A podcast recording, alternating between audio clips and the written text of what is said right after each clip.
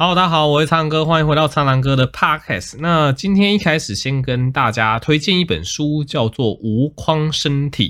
对，那《无框身体》这一本书是由这个核心妇产科的呜呜医师所著作的哈。那其实出版社大概一个月前就已经把这本书寄给我的。对，那其实乌乌医师的粉砖我也有在追踪啊。那如果你是呃女性还是怎么样，我相信应该蛮大一部分人都看过乌乌医师在他的粉砖写的文章，因为他本身也。蛮热爱所谓的运动啊，重量训练这一块，而且会破除蛮多很多对女性，尤其是妇科疾病的一些迷思，所以他的粉专其实我也还蛮爱看的。那总之，出版社在一个月前把这本书寄给我，然后我总之过了一个月，我大概只看了可能五分之一到四四分之一，我这次看书非常的慢。那另外另外一个原因，大家也知道，我八月之后生活巨变，真的是。哦，反正就非常忙啦，没有什么什么什么时间看书这样子，所以我想说，干脆利用这个机会，就是呃介绍一下这本书给大家啦。那《无框身体》这本书，它其实呃它的封面就写说，这是一本妇产科医师写给你的身体指南，破除性别限制与生育迷思，陪你一起爱自己。那我稍微翻过，其实他真的写了很多关于妇科的一些相关的迷思，哦，妇科跟产科都有。那以这个巧克力囊肿举例啦，其实巧克力囊肿是嗯很多这个女性会有的一个状况啦。那那它比较经典的表现就是在排卵之后呢，哎可能会有一些疼痛的状况这样子。对，那其实像巧克力囊肿，坊间就会有很多说法，很多人就会说，哎，这个就是你在经期的时候吃冰啊、吃辣啊、拿重物啊、倒立啊、性行为啊，有什么腹部受寒呐，才会导致巧克力囊肿啊。诶，其实现代医学根本就发现就不是啦。其实巧克力囊肿也是所谓的子宫内膜异位症的一种。什么叫做子宫内膜异位呢？诶，其实我突然发现讲妇科的这个知识，我的观众应该非常不熟，因为我的影片好像几乎几乎都没有讲过妇产科的东西。总之，子宫内膜理论上是应该存在在子宫嘛，因为它叫做子宫内膜，它会随着这个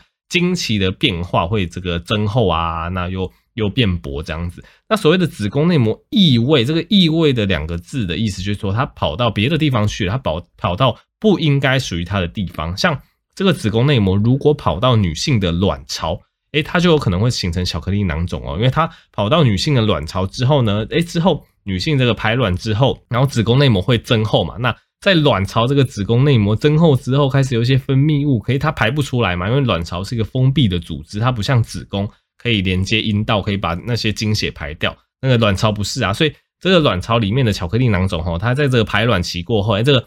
子宫内膜它就变厚，所以这个囊肿就会变大，哎，所以你可能就开始会有一些疼痛感。然后随着每一次的月经周期，你这个卵巢里面的巧克力囊肿就有可能会越来越大，越来越大，越来越大。对，然后这个大起来的巧克力囊肿有可能在你怀孕的过程中，因为怀孕的时候是不会有经期的嘛，所以怀孕的过程中它要开始缩小。缩小、缩小、缩小，这样子。总之，巧克力囊肿大概就是一个这么样的概念，它其实是子宫内膜异位症的一种。所以，基本上这本书就讲的这一类妇科常识就讲得非常的清楚。所以，就不要再相信一些什么奇怪的假说，什么经血逆流假说。因为很些很多老一辈的会说什么啊，你这个就是月经没有排干净啊，就经血往上跑。它跑到卵巢就变成这个巧克力囊肿，那其实都没有什么科学根据啊。因为其实后来科学发现，子宫内膜异位症在很多地方都有可能会产生，例如说在你的这个输尿管啊，或者是甚至在这个腹腔、肺脏都有可能。哎，哪一个人这个经血逆流可以逆流到肺脏的？这根本不可能嘛。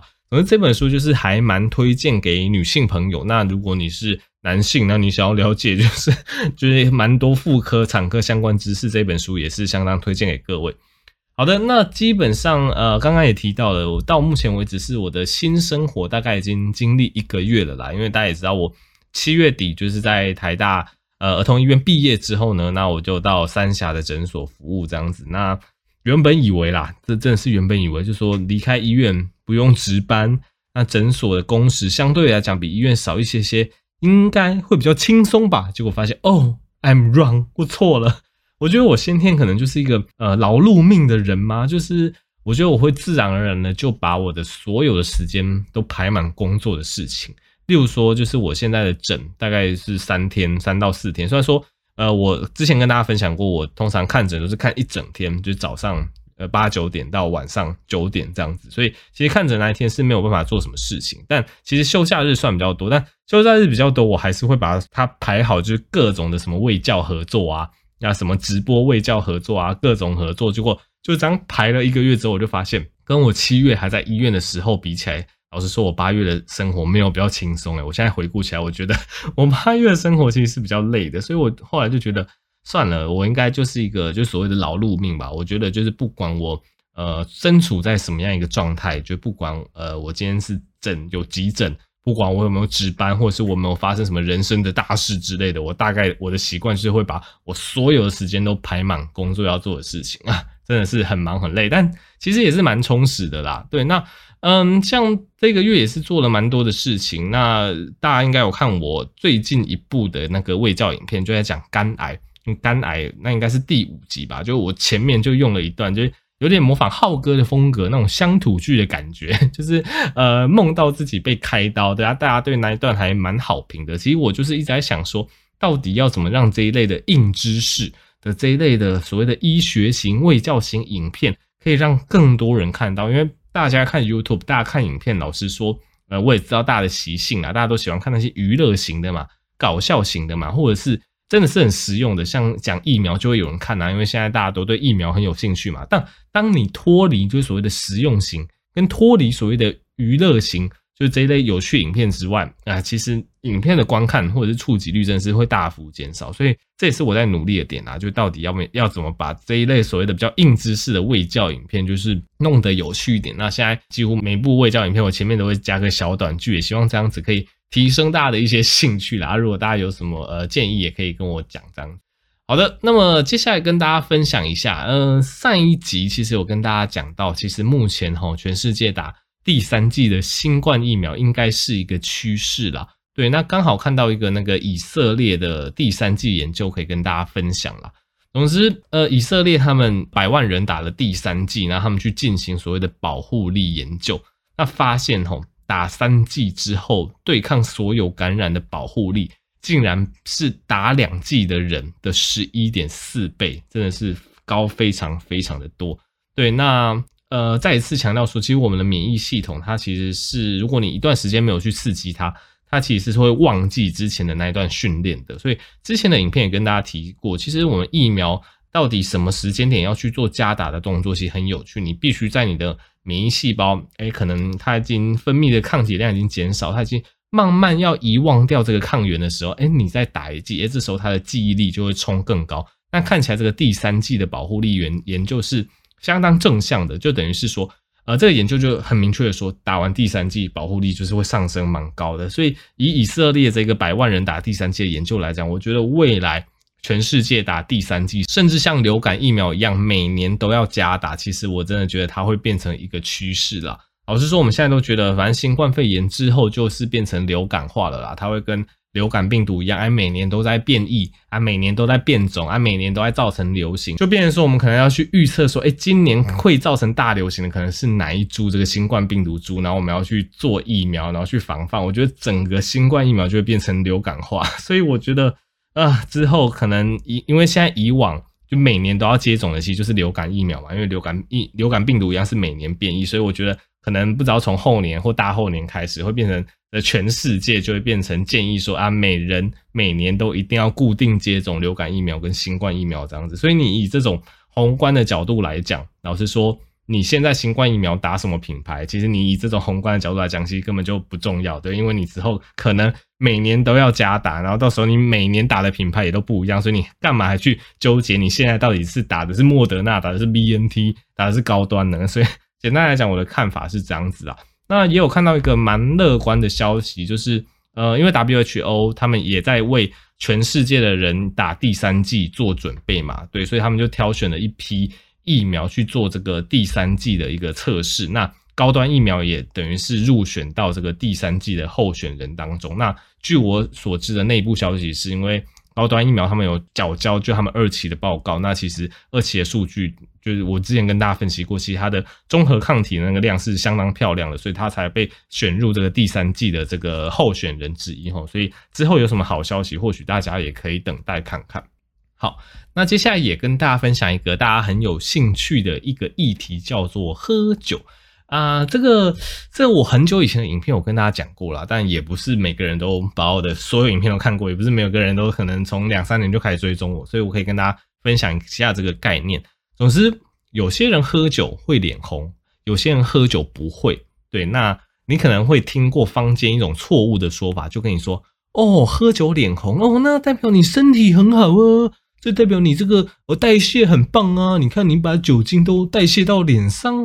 我也不知道在讲什么。反正你可以听过这种论调啦，就是你一定会听过这种说什么喝酒脸红是好事，代表你代谢好之类的。可是医学研究其实就是跟你说，喝酒会脸红，代表什么呢？代表你身体代谢酒精的能力是有问题的。对，呃，详细的机转我稍微有一点点忘掉了，反正应该是跟里面的一些什么乙醛去氢酶之类，就是你身体里面。会有两种酵素要把酒精给完全代谢掉。那当其中一种酵素，呃，它的量比较低的时候，呃，这个酒精的代谢物留在你身体的时间就会拉长。那留在你身体的时间拉长之后，它会造成就是你皮肤的血管扩张，所以你就更容易脸红之类的。所以简单来说，喝酒会脸红的人，代表你酒量是不好的，代表你身体代谢酒精的能力是比较低的。那这会发生什么事情？代表酒精对你的危害比较大，对，因为很好理解嘛，就是你身体越快代谢掉酒精，它对你危害就会比较小。那今天你就是代谢速度很慢，所以酒精对你身体危害，诶，可就大喽。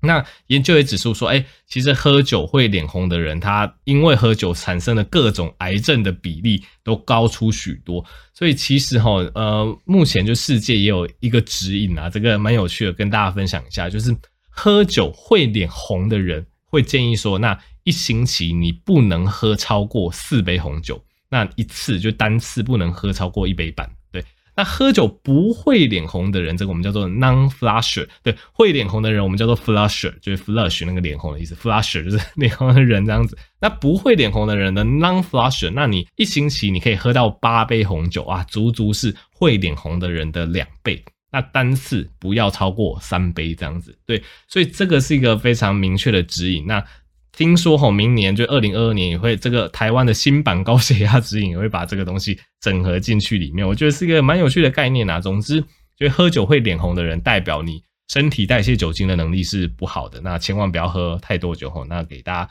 参考。那也有人说，哎、我好像原本喝酒会脸红啊，喝到最后就不会脸红了。哎、欸，这其实也是有可能的，对，因为我们身体就肝脏去代谢酒精的这个酵素，其实是可以去训练的。对，所以基本上，呃，喝酒喝一段时间，你这个酵素的量其实是会微微增加，所以你的确会从可能，呃，会脸红的人变成比较不会脸红的人。但我还是要强调，这个训后天训练的这个量是有限的，大部分你喝酒的这个酒量还是决定于这个先天基因的问题。哈，对，你基因好，你就是可以喝很多酒不会有事；你基因不好，你就是喝一点点就脸红，然后得一堆得一大堆癌症啊。但总结来讲，还是不建议大家喝太多酒，因为。酒精真的是对身体啊、老实说不是太有好处。这样子，好的，那最后跟大家聊一下运动。那提到运动啊，呃，运动其实从呃我们国小啊、国中，哎、我国小国中啊，我不知道大家 的什么时候，我们一开始都听什么三三三嘛，就是什么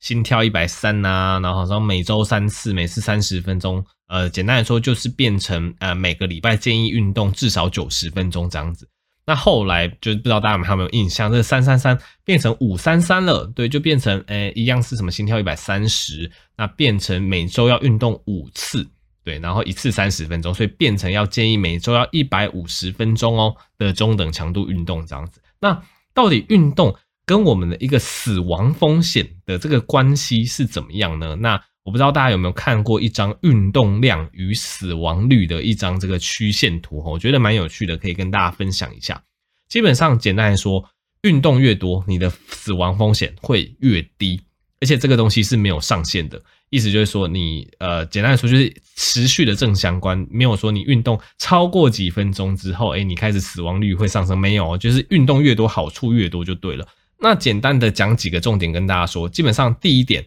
只要做一点点运动，即使 even 你每周很懒，你每周只做个可能二十分钟、三十分钟，哎，每周二十分钟、三十分钟真的很少。你去除以七，等于是你一天运动两分钟、三分钟，就即使你真的是运动很少，只有一点点运动，哎，都还是有效果，它就会开始降低你的死亡风险。对，以你的死亡风险以标准值，我们当做一好了。那当你每周运动到一百五十分钟，就是那个五三三的概念啊，就是你每天运动三十分钟，然后一周至少五天，也就是每周至少一百五十分钟的中等强度运动的时候，这时候你的死亡风险已经就是已经从一降到零点七了，对，就是已经降低了三成。这时候已经算是获得运动的巨幅好处了。那在往上运动超过一百五到三百分钟，继续运动，运动越多，那好处一样越多，这个整体死亡率